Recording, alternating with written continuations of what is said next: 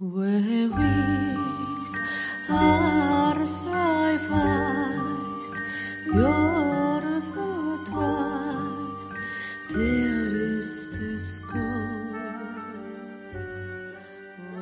ぼ日刊階段山猫便第64夜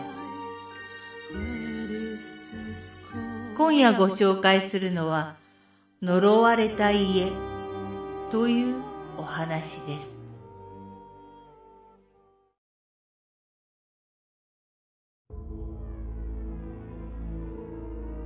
これは私が北海道に住んでいた時の話です。ある日、私は知人から中古住宅を購入しないかと勧められました。しかし、その家は元はお寺の敷地内にあり、住職が首吊り自殺をしたという曰く付きの家です。その時はすでに本堂は解体され、住宅だけになっていましたが、首を吊ったのはその住宅の方です。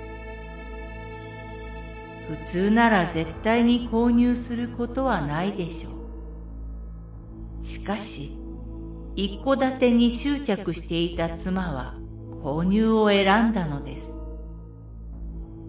私は仕方なく家を見に妻と行きました。家は明るい感じで空気も澄んでいました。曰く付きとはいえ、これなら大丈夫だと私も思い、購入を決めました。しかし、異変は引っ越した翌日から起こり出しました。私の知っている限り、私の家以上にやばい家は知りません。お祓いに来た人が尻込みするぐらいですから。あと、お祓いに来た人に、こんなことを言われていました。この家は普通の人は住めない家だ。住んでいたらバラバラにされる。その後、ラップ現象、うめき声などいろいろと怪現象はありましたが、私たちはその家に10年以上住み続けました。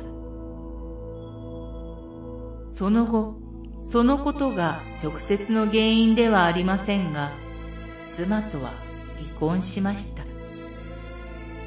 そして離婚を機に家を出ましたが、今も私の持ち家です。